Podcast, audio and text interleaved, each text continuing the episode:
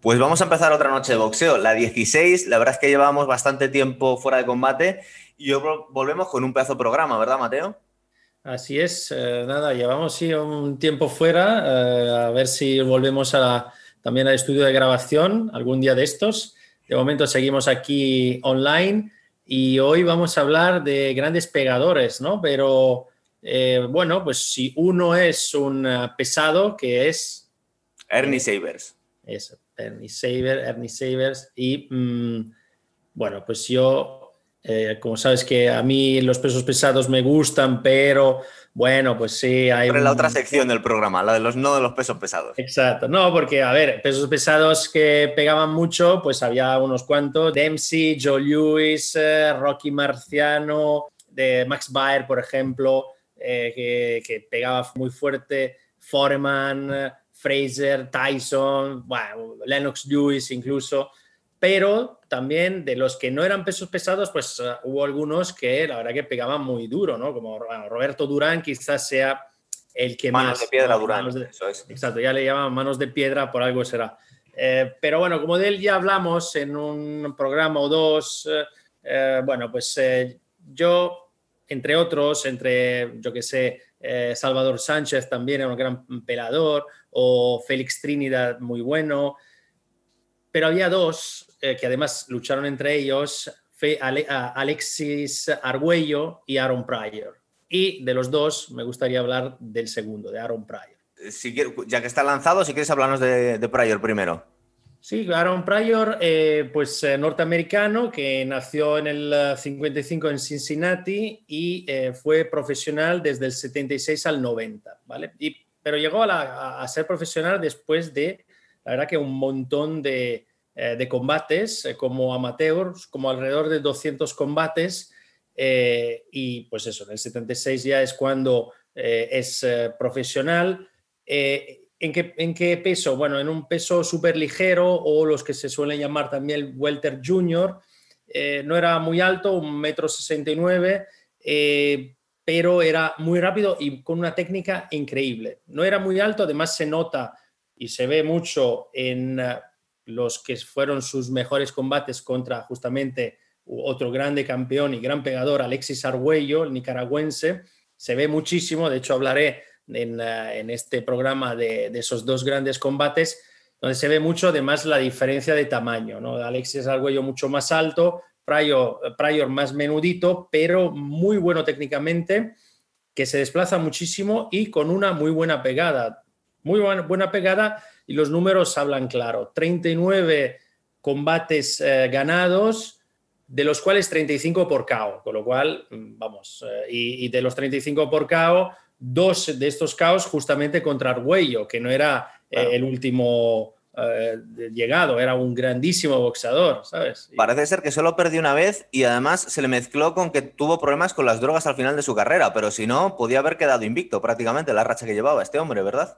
Sí, la verdad que sí, la verdad que lleva, llevaba una racha increíble, pero es verdad que luego ya empezó, bueno, pues eso, a mm, llevar una vida bastante descontrolada, sobre todo para un boxeador, bueno, para un deportista profesional, y la derrota le llega prácticamente a final de carrera, eh, además en un combate que, bueno, que en otro, otros momentos y en otro momento de su vida hubiera ganado sin problemas, ¿no? Y pues eh, llega a ser campeón eh, en el año 1980, campeón del mundo, contra un colombiano muy bueno, otro muy buen eh, boxeador, Antonio Cervantes, lo noquea en el, en el cuarto asalto y luego se mantiene durante una racha larga de alrededor de cinco años como campeón del mundo. Tanto es así que defiende durante nueve veces, en, nuevas, en nueve ocasiones, el, título mundial, noqueando a todos sus rivales. ¿eh? eh, esos nueve combates noquea a los grandísimos rivales que se cruzan en su camino y, la verdad que empieza a, bueno, pues empieza a salir, por ejemplo, todos sus combates televisados a, nivel, a nivel nacional y se convierte en uno de los mejores boxeadores de la, de la época. Tanto es así que en el año 1980, o sea, recién campeón, iba a firmar un contrato para pelear contra Sugar Ray Leonard por 500 mil dólares, lo que pasa es que él quería más. Entonces, el, incluso la BBC le ofrece 750 mil dólares, él rechaza incluso esa, esa cifra, firma con otro, con otro peleador, con otro con otro boxeador, Saul Mambi, por un millón de dólares, con lo cual la jugada estaba saliendo perfecta, porque por un lado no se enfrentaba a Sugar Ray Leonard, porque era uno de los mejores, eh, y por otro lado, pues se iba a enfrentar a un boxeador menos, eh, digamos, de nivel y además ganando bastante más dinero. Lo que le ocurre es que justo antes del combate, el organizador lo detienen por estafa, con lo cual el, el combate no se lleva a cabo y, nada, pues entonces él sigue eh, luchando, combatiendo, definiendo el título con otros buenos eh, boxeadores, como por ejemplo eh, Dujan Johnson en el año 1981. Es noqueado en el primer asalto, pero luego, pues vamos, se, digamos que reacciona y noquea ya cao técnico en el, en el asalto número 7 eh, en el año 82 eh, noquea a Miguel Montilla y eh, luego pelea con un muy buen boxeador en la época, el japonés Akio Kameda, y lo noquea también. Se va a la lona otra vez en el primer asalto, con lo cual Pryor es verdad que pegaba muy, mucho y muy fuerte, pero como se desplazaba mucho, también a veces eso le pasó factura, porque, bueno, al ser, digamos, contraatacado, pues a veces perdía un poco el, equilibrio y se va a la lona unas cuantas veces en su carrera. No, no es de estos que nunca, lo, nunca se fue a la lona, pero en el fondo, pues ya ves tú, que solo una vez perdió. No como del que voy a hablar yo, que el mío sí se fue a la lona unas cuantas veces. Pero ¿qué pasó con aquel combate que... pero el tuyo, el tuyo contra, contra los buenos, ¿sabes? Los buenos, pero... ¿Qué ocurrió con el supercombate que iba a librar con Sugar Leonard? Que al final tuvo mala suerte, ¿verdad? Pues sí, tuvo mala suerte porque fíjate tú que luego ya, eh, en prácticamente dos años después de esa firma que, al final no llegó a firmar, de ese combate que no llegó, no llegó, a, no llegó a realizar, pues eh, sigue por fin, por fin firma eh, para, ese, esa pelea, mm, donde iban a ganar 750 mil dólares y sin embargo, pues Sugar Ray Leonard eh, poco antes del combate sufrió un desprendimiento de retina y entonces tuvo que abandonar el combate. Bueno, el, combate no se llevó a cabo con tan mala suerte de que a los seis meses, además, Ray, eh, Sugar Ray Leonard dejó el boxeo, con lo cual, eh, bueno, pues él bastante fastidiado, la verdad, porque, porque bueno, pero hubiera sido un gran combate, la verdad. Eh, pero un combate que no se, no se llegó a, celebrar, ¿no? Como hay muchos, ¿no? Hay muchos combates en la historia del boxeo que nos hubiera gustado ver eh, en su día y que, que, luego no se, llegó, no se llegó a ver, como el de Tyson Roy, Jones Jr., que lo vimos 25 años después o más. O casi no 30 años no vino a ser lo mismo, pero, pero en fin. Una, una cosa, em, en realidad este hombre cuando ya lo tenía todo ganado, fue un poco cuando se metió el mundo de las drogas, ¿verdad? Fue a mediados de los 80 cuando empezó a ir su carrera para abajo. Sí, yo creo que sí. Yo creo que una vez que, bueno, pues que tenía ganado ya muchos combates, que tenía ganado mucho dinero y que le había ganado a muchos de los buenos, ¿no? Que digamos que, no digo que no quedaba nadie más, pero el mejor en su categoría era justamente Alexis Arguello y, eh, y bueno, pues ahora voy a contar los dos grandes combates con él y la verdad que una vez que le gana el primer combate y luego le gana incluso en la revancha, pues eh, a partir de ahí digamos que eh, yo creo que ve que no hay, ya no hay mucho reto en su carrera, eh, ya ha ganado mucho, ya es hiper conocido, además era bastante chulito, o sea, era de estos que, bueno, que, que, que, provocaba mucho en el ring, que era muy bueno, él lo sabía, pero tenía bastante carácter, ¿no? De estos de estos, no sé, como que difíciles de, gestionar, ¿no? Dentro y fuera de ring. He encontrado una nota de prensa que cuentan que justo cuando dio la noticia de que nos iba a producir el combate con Super Leonard, él iba en coche hacia casa de Leonard para provocarle, un poco como, como Mohamed Ali contra Sonny Liston. Y con tan mala suerte que justo escuchó la noticia por la radio y cuentan, no sabemos si ya es un poco cinematográfico, que se bajó del coche y se puso a llorar por la oportunidad perdida.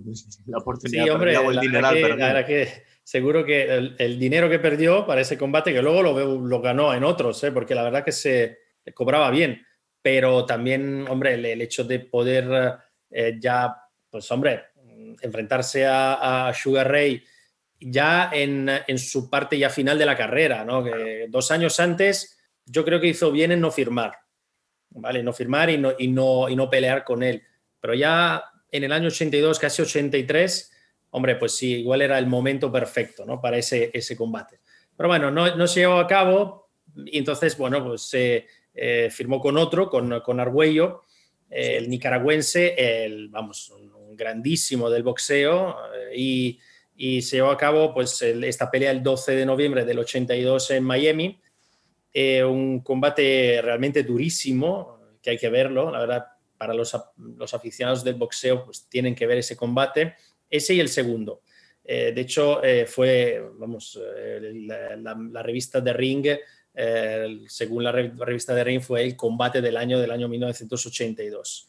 Combate que termina por KO en el, en el asalto 14, pero fue un combate épico. La verdad que los dos eh, se pegan.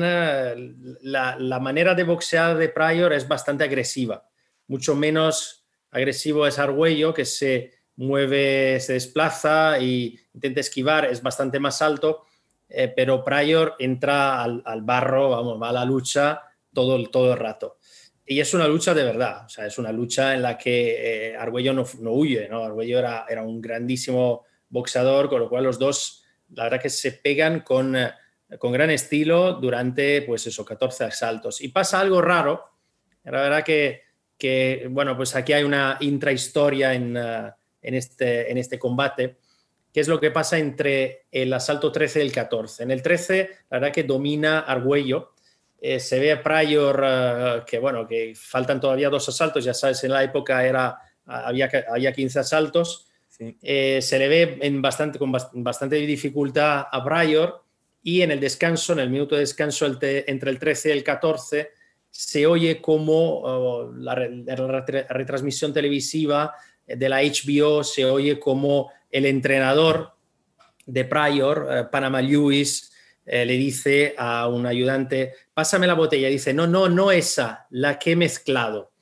Y, pues nada, eh, pasa ese minuto, en el asalto 14, un Pryor que estaba a punto de desmayarse en el asalto 13, pues es otra persona. Es, que es como que renace, tanto es así que noquea a Argüello en ese, en ese asalto. ¿Qué llevaría la botella, Mateo?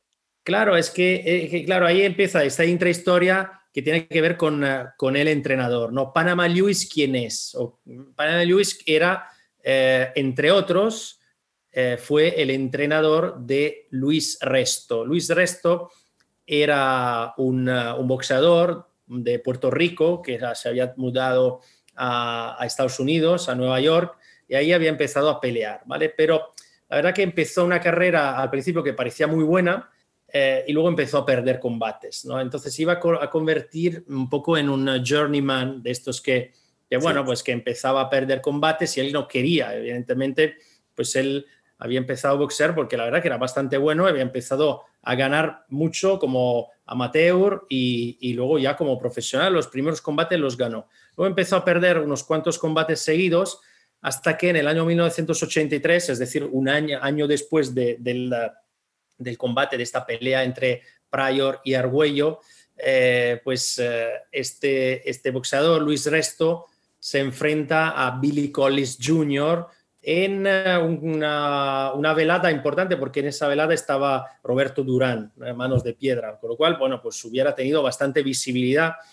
La verdad que todo el mundo iba a ver a, Billy, a Billy Collins Jr. porque era muy bueno, Fíjate tú que llegó a ese combate con un 13-0, eh, de los cuales, eh, de esos 13, 11, 11 peleas ganadas por KO.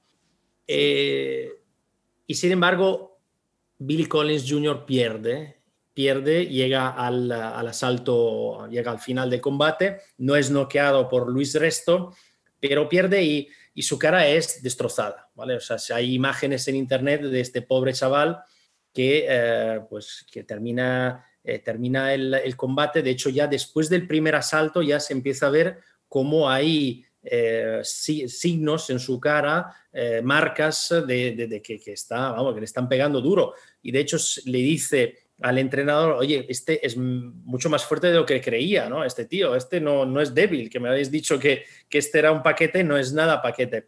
Pierde, el padre de, Billy, Collins eh, va a felicitar a Luis Resto y le coge los guantes, aprieta y ve que los guantes eh, le, falta algo, o sea, hay algo raro en los guantes. Y efectivamente, pues llama al árbitro, el árbitro ve que, hombre, los guantes habían sido manipulados, le habían quitado una parte de relleno y además se descubre, eso se descubre años después, que eh, el vendaje de resto llevaba algo de escayola. O sea, fue una salvajada, salvajada tremenda.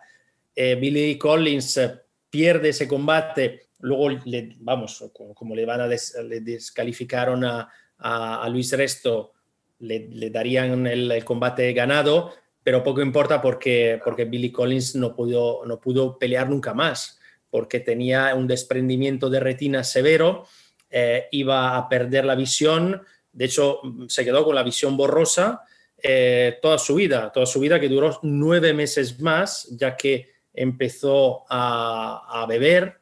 Eh, su plan de vida se había visto truncado totalmente. Pues fíjate tú, abandonar el deporte de su vida, volver a casa, eh, además acaba de ser padre, sin trabajo y nueve meses después muere en un accidente de coche.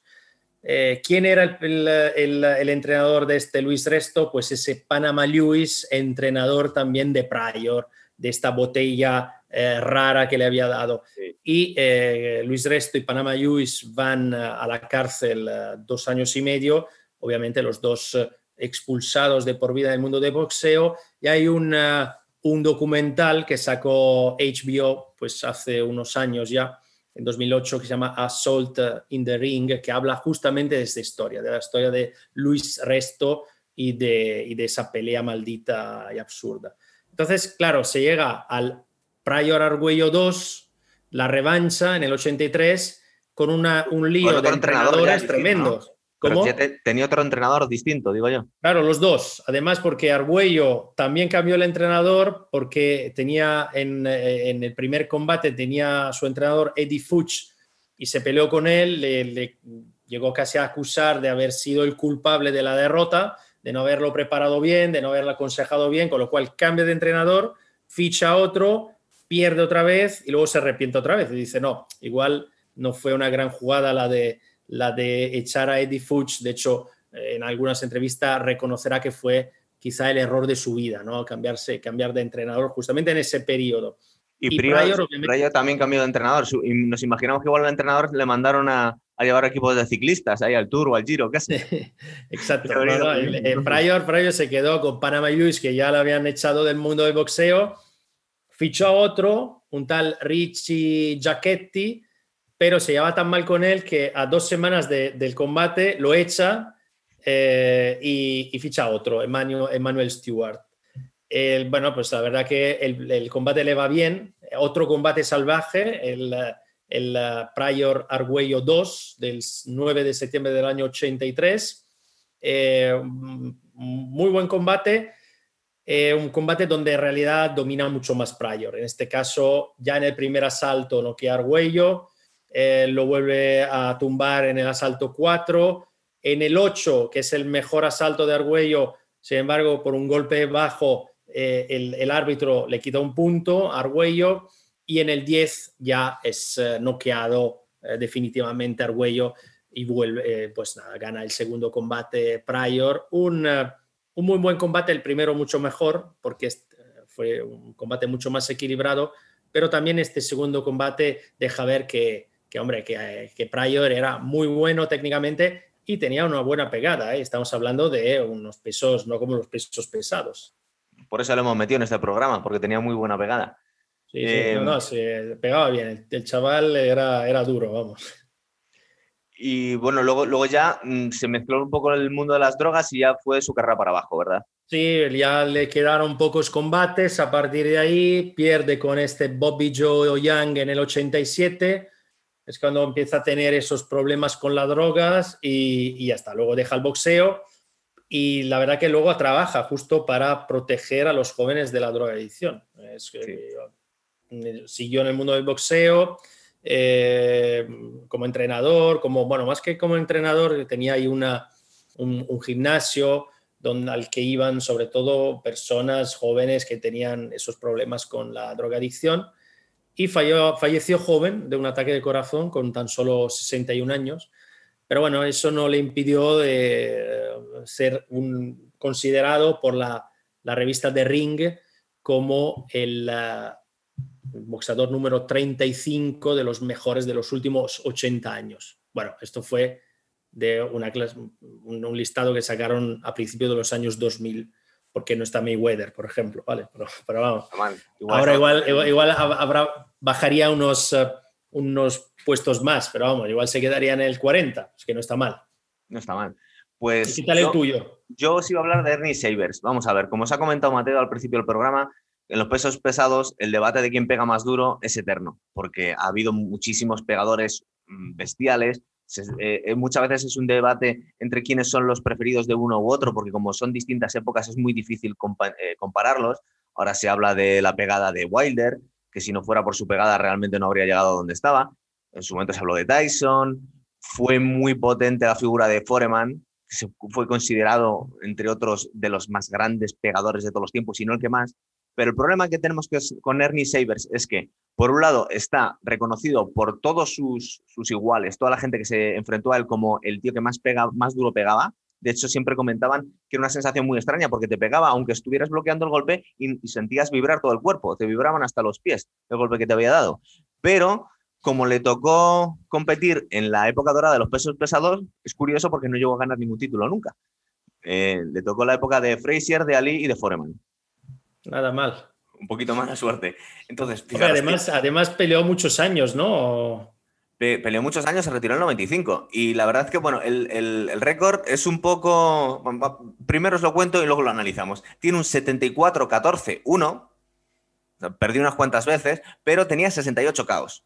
Para que os vayáis haciendo una idea de 74 combates, 68 caos, y por sí un récord de un 91,8% de caos en, el total de su esto, con 46 en los tres primeros rounds y creo que son unos 40 en el primero. O sea, de los 74 combates que tuvo, 40 caos fueron en el primer asalto. Le llamaron el Black Destroyer y, entre otras cosas, bueno, podéis buscar vídeos, de hecho vamos a hacer unos cuantos enlaces aquí en el vídeo para que podáis ver eh, algunos de sus combates o sus highlights, pero un tío relativamente pequeñito, medio un 83. Claro, eso te iba a decir. Este me recuerda un poco a Tyson, ¿no? Porque en el fondo eh, un, tío de tan solo 1,83 y, y, tan, tan potente, era un poco, un poco un precursor de Tyson. Era más grande, era una especie de, tenía un, físico propio de un leñador, su, era un tío bastante duro en cuanto a encaje de golpes, pero su técnica dejaba bastante que ser, entonces pegaba unos golpes horribles, de hecho la gente no quería enfrentarse a él, pero eh, por, por circunstancias primero por los, por los adversarios que se fue encontrando y segundo porque realmente la técnica no, no la tenía muy depurada, pues es eso que venimos a explicar muchas veces que la pegada no lo es todo en el boxeo, ¿verdad? También puede, es, importan también otras cosas. Em, entonces, fijaros, mira, eh, em, empezó en el, eh, nació en el 44 y eh, empezó su carrera con 22 años cuando veáis, cuando analizamos su récord, tenemos que tener en cuenta una cosa también, que su promotor fue Don King. Y Don King ya sabemos que no tiene muy buena, muy buena, muy buena imagen en el mundo del boxeo. Otro que, otro que conoce a Tyson. Otro también.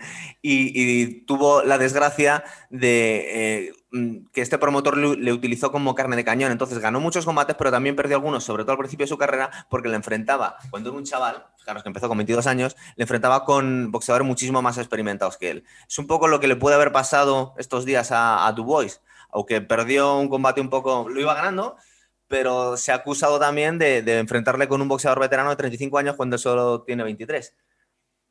Y mm. le pasaban estas cosas a, a, Ernie Sabers. Fijaros, se enfrentó con Jimmy Young, creo que había sido un campeón del mundo y le ganó dos veces, y con, y con Jimmy Ellis, que también fue campeón del mundo, pero perdió con Jerry Querry pues, al, poquito de empezar su carrera. Es decir, ya empezó a mezclar algunas derrotas, fijaros que llegó a acumular 14, aunque la mayoría fueron al final de... Además, además, la primera derrota en el tercer combate, ¿no? Que es prontito para que sea una derrota así, pero pero por eso que te comentaba, porque no le cuidaban nada, le ponían con campeones del mundo y con eso de que pegas muy duro, pues a ver cómo te las apañas. Y normalmente ganaba y ganaba de forma devastadora, pero siempre le podía pasar pues que se enfrentaba con alguien que realmente le aguantaba los golpes y sabía moverle, moverse. Pero se le conocen, además tuvo un, un enfrentamiento bestial con Ron Lyle que tuvo un, intercambio de golpes bestial, pero vais a acabar viendo cómo acabó perdiendo en el sexto combate por KO, por el, sexto asalto por KO. Entonces, veis cómo tenía una carrera real, eh, más o menos irregular,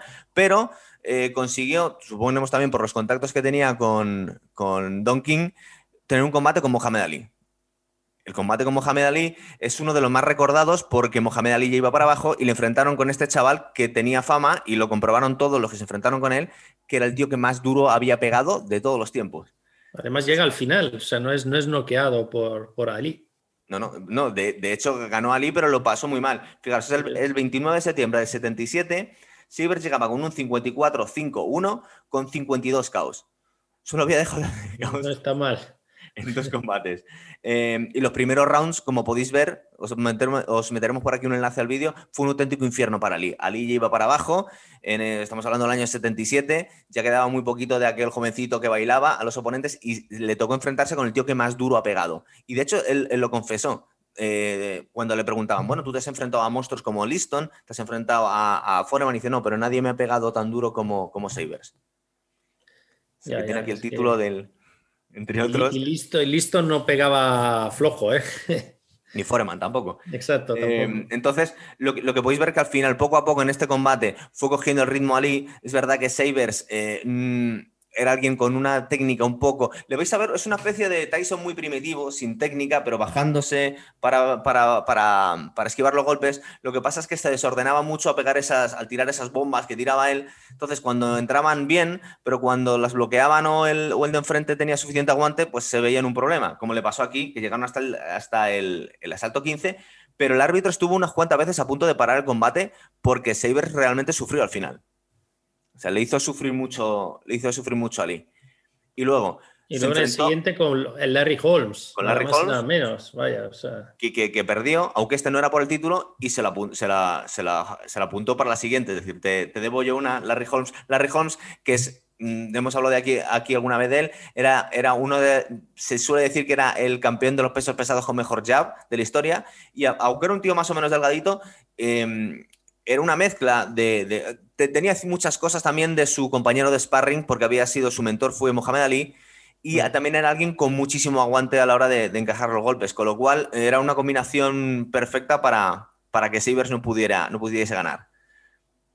Pero estamos hablando que el primer combate por el título fue contra Mohamed Ali, que lo perdió, aunque le castigó a Mohamed Ali. De hecho, se mucha gente de la prensa dijo que ya empezó a, decir que no, no, le gustaba ver a su ídolo, al, gran campeón de los pesos pesados, sufrir tales, tales castigos, aunque acabase ganando los, los, combates, porque esas palizas con esos golpes no podían ser buenos para él. Pero bueno, os, estoy comentando, volvió, se enfrentó con, con Holmes, perdió y luego tuvo uno de los, os hemos comentado, tres grandes combates. El primero con Ali, el segundo lo tuvo contra Ken Norton. Y contra Ken Norton tenéis un poco la demostración de cómo se. de, uno de los caos más bestiales de los, de los pesos pesados. Fue un caos en el primer asalto contra una bestia como Ken Norton. ¿Verdad, Mateo? Es como si llega alguien y le deja frito a Anthony Joshua en el primer, el primer asalto. Sí, sí. Increíble, sí, porque esto, sobre todo, bueno, el hecho de que eh, llegaba, a, llegaba la pelea con Ken Norton después de haber perdido contra Ali y la Harry Holmes. bueno, luego es verdad que entre esos dos combates y el de Norton ganó otros eh, entre medias, pero también desde un punto de vista mental, eh, yo creo, que iba un poco incluso afectado ¿no? por las derrotas contra dos grandes y sin embargo, vamos, se vapulea a Ken Norton en, el primer asalto. Claro, entonces ya por fin se ve que tenía ganas realmente, porque veía que tenía cualidades para ser un campeón de los pesos pesados. Eh, volvió a enfrentarse con Larry Holmes, esta vez por el título.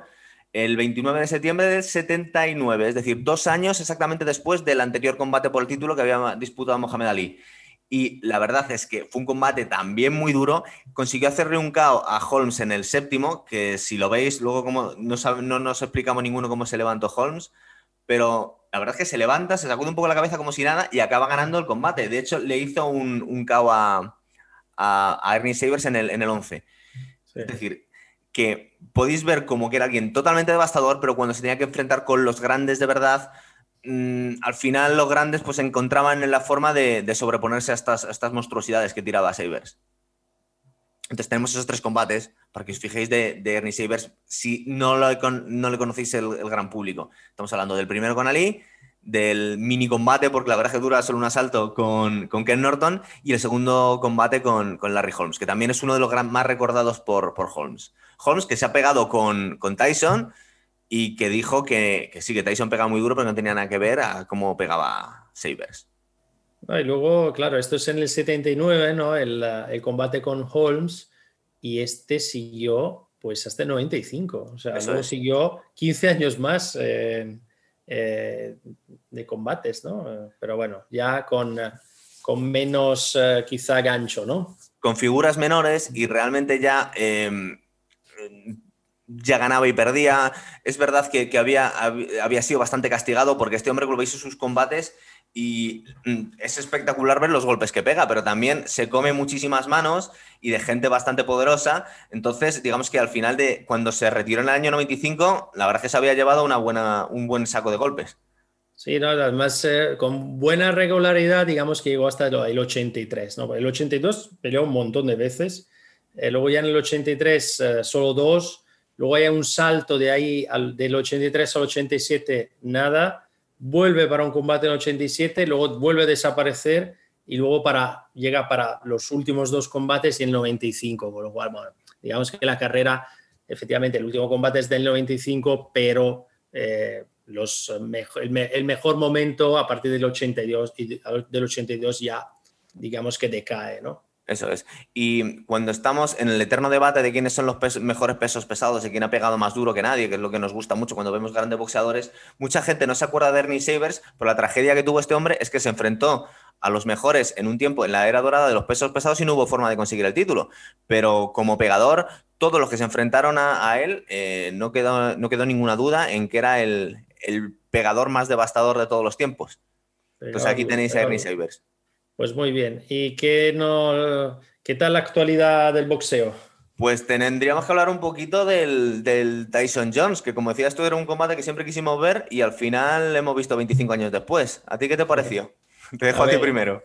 A ver, yo te digo la verdad. A mí, eh, yo soy un poco crítico con estas, eh, estas eh, yo qué sé, estos combates que en el fondo no son combates pues no, no me suelen gustar mucho ¿no? estas exhibiciones, pero he de reconocer que, que bueno, con lo, vi con un poco de nostalgia, ¿no?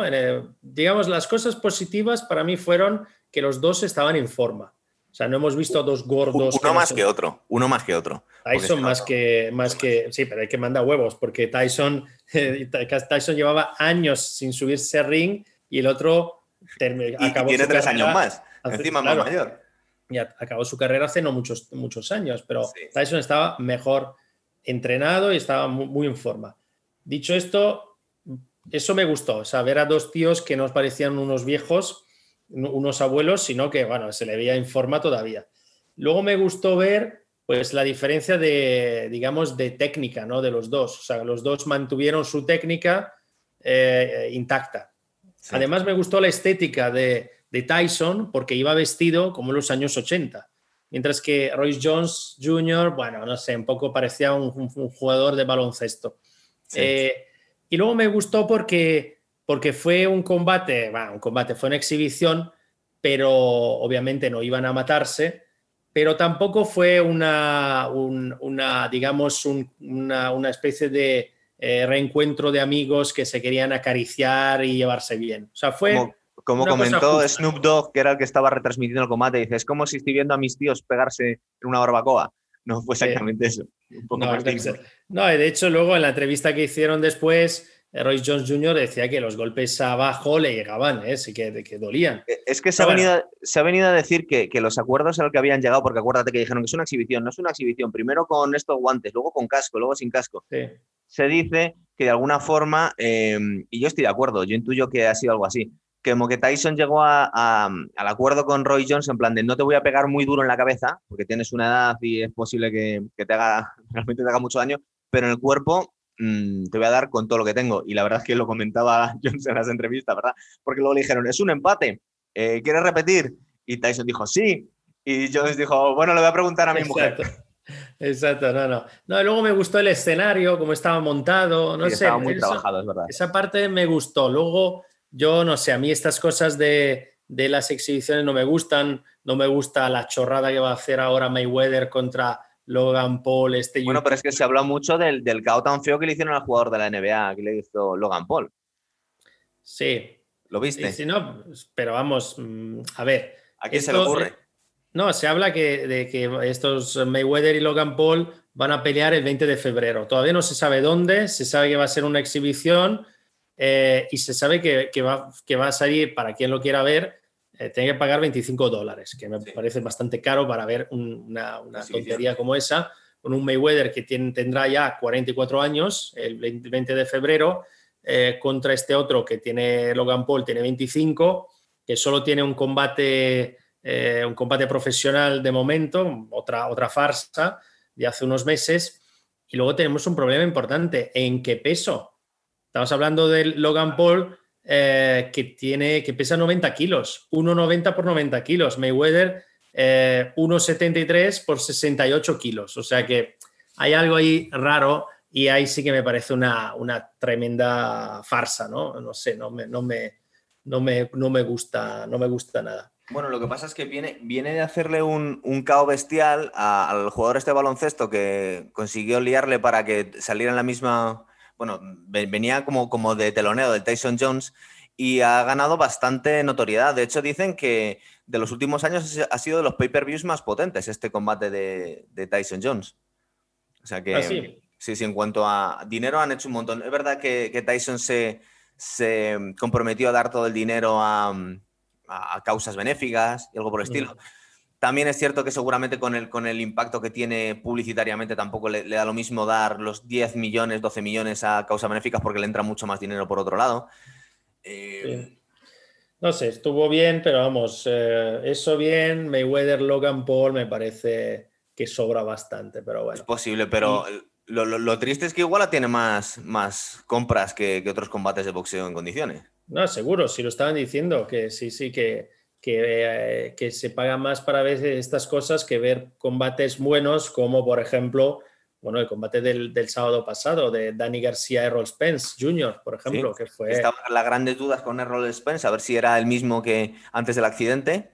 Y la verdad es que no pudo hacerlo mejor, ¿verdad? Ya todos estamos esperando por fin que sea el combate con Crawford. La verdad que sí, y la verdad que una, otra cosa que me gustó mucho de ese combate, que había 16.000 personas. Sea, aforo limitado obviamente por el COVID, pero por fin ya empezamos a ver algo de gente, algo de sonido detrás, y eso es emocionante. Y, hace tres semanas pues fue la pelea de Crawford contra Kell Brook. Eh, Kell Brook muy bien, lo que pasa que fue noqueado en el cuarto, cuando estaba ganando en el fondo. Los tres primeros asaltos pues eh, de los tres primeros, dos los había ganado, yo creo. Y los jueces también, dos de los jueces decían que sí. Con lo cual, bueno, ahora No, no, que fue un poco lo que le pasó a, a Dubois con Royce, ¿verdad? Que iba ganando el combate, era la gran promesa del, del, del- el nuevo peso pesado, muy, muy prometedor. La gente lo estaba comparando con Sonny Liston. A mí se me parece, estos días que he estado preparando este programa, más a Ernie Sabers, Sí. eh, aunque con mejor técnica, con mejor técnica. Y la verdad es que el combate lo iba ganando, lo que pasa es que no sé si te, si te diste cuenta que mm, al final le, le han acabado reventando un ojo y él, aunque diga que no, abandona. De hecho, se lleva un jab simplemente y debió oír cómo él hizo crack el orbital y se arrodilló y dijo, hasta aquí hemos llegado. Pero sí, sí. Em, cuando vas ganando el combate, eh, y aparte que las manos más peligrosas las tira- tiraba Dubois, pero eh, supongo que su entrenador también podía haber parado el combate antes, porque no, no por el daño que le podía haber hecho, sino porque no es, no, no es, em, no estaba parando ni un solo jab de, de Royce. Es decir, cuando te están machacando durante X rounds un ojo constantemente con el jab, pues pasa lo que, lo que pasa. Es decir, parecía que estaba indefenso ante esa mano, ¿verdad? y lo, lo peor de todo es que él, obviamente se da cuenta, es cuando se arrodilla y, dice que no quiere seguir, es el asalto 10. Eh, y lo peor de todo es que, bueno, que, que, no se sabe si podrá seguir boxeando, porque el ojo está fatal. Eh, y los médicos le han dicho que menos mal que paró en ese momento, porque de haber seguido quizá un asalto más, podía haber perdido la visión. Por lo cual va a estar cinco meses de baja seguro y luego ya veremos. Eh, es una pena porque tiene tan solo 23 años, es una gran promesa del boxeo inglés, venía de 15 victorias, 14 de las cuales por KO, y la verdad que era un, animal. por eso te comentaba yo ¿eh? no, me no entiendo cómo el entrenador ha dejado que le machacaran tanto, porque había un problema de de, planificación bestial. Es decir, si te están machacando un ojo y si cada vez que te estira el jab te toca el ojo, hay algo que no funciona bien. No te puedes dar ocho saltos así.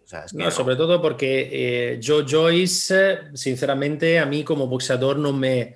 No, no, es que me, apasione. Yo lo vi, vi, la pelea y me parece que Joe Joyce hacía siempre lo mismo. Sí. Eh, entonces, bueno, pues aprende eso, lo que dices tú. Si te está entrando con el jab todo el rato, pues cambia un poco o intentes esquivar o por lo menos parar con el guante, haz algo, pero, pero es que, mm, no sé, me parecía técnicamente mucho más flojo Joyce que Dubois. Claro, Dubois era bueno, empezó mal, los primeros asaltos yo creo que los empezó, yo creo que incluso eh, un poco tímido, pero luego ya, vamos, a partir del 6 estaba yo creo que dominando Dubois. Lo que pasa es que tenía el ojo bastante mal herido.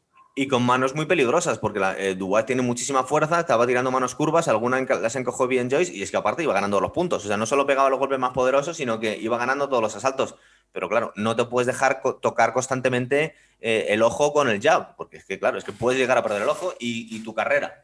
Exacto. ¿Y qué nos queda? Nos queda el Joshua Pulev, ¿verdad? Joshua, tu amigo Joshua con Pulev, el 12 de diciembre. Venía, este eh, estaba echando un ojo a Twitter y resulta que ha estado hablando con su compi Klitschko, que ahora son los mejores amigos Joshua y Klitschko. Klitschko es el único que había ganado a Pulev, y aparte le dio una paliza importante, y parece ser que le ha estado mandando notitas de cómo tiene que hacer.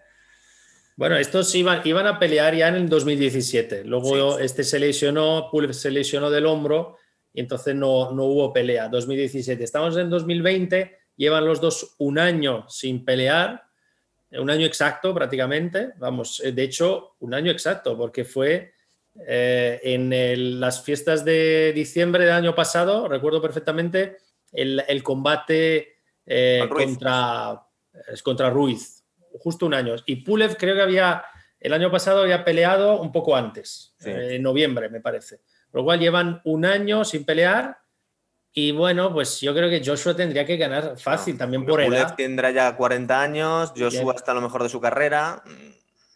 Estamos todos esperando el combate con Fury, ¿verdad? Sí, no, y, este combate creo que es en, Wembley. Creo que solo van a abrir para mil personas, que bueno, me parece un poco poco porque Wembley es enorme, pero bueno, por lo menos que haya público, un poco, aunque sean mil personas, me parece bien siempre que haya alguien. Y nada, a ver qué, a ver qué pasa.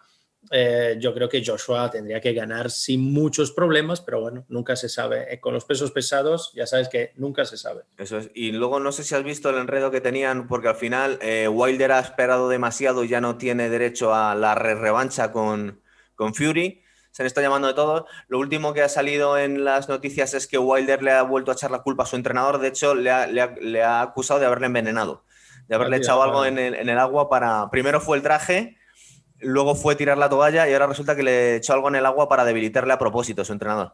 Pues que cambie de entrenador, porque no puede seguir así, vamos, echándole, echar las culpas siempre a los demás, pues me parece un poco infantil, pero bueno. además ya tiene una edad Walder, que debe tener ya casi 35 años, o sea que como se espere mucho está haciendo el tonto, todos queremos que se pegue con Ruiz y que deje de enredar y que deje de pegarse a los mayores, ¿no?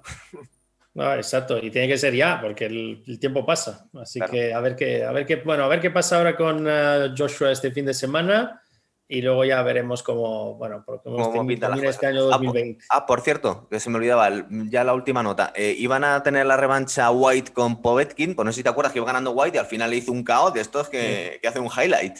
Pero es que Povetkin se ha cogido un COVID de narices y estaba bastante tocado en el, en el hospital. Vale, esto no lo sabía. Vale. Así que han tenido que parar esa revancha y White, que era el eterno aspirante al cinturón verde, pues se tiene que esperar porque ahora lo ha perdido con el, puesto de aspirante. Bueno, pues... pues... nada, a ver qué pasa este fin de y cómo terminamos el año, este año maldito. Perfecto, pues nos ha quedado un programa muy guay. Venga, hasta la próxima, chicos.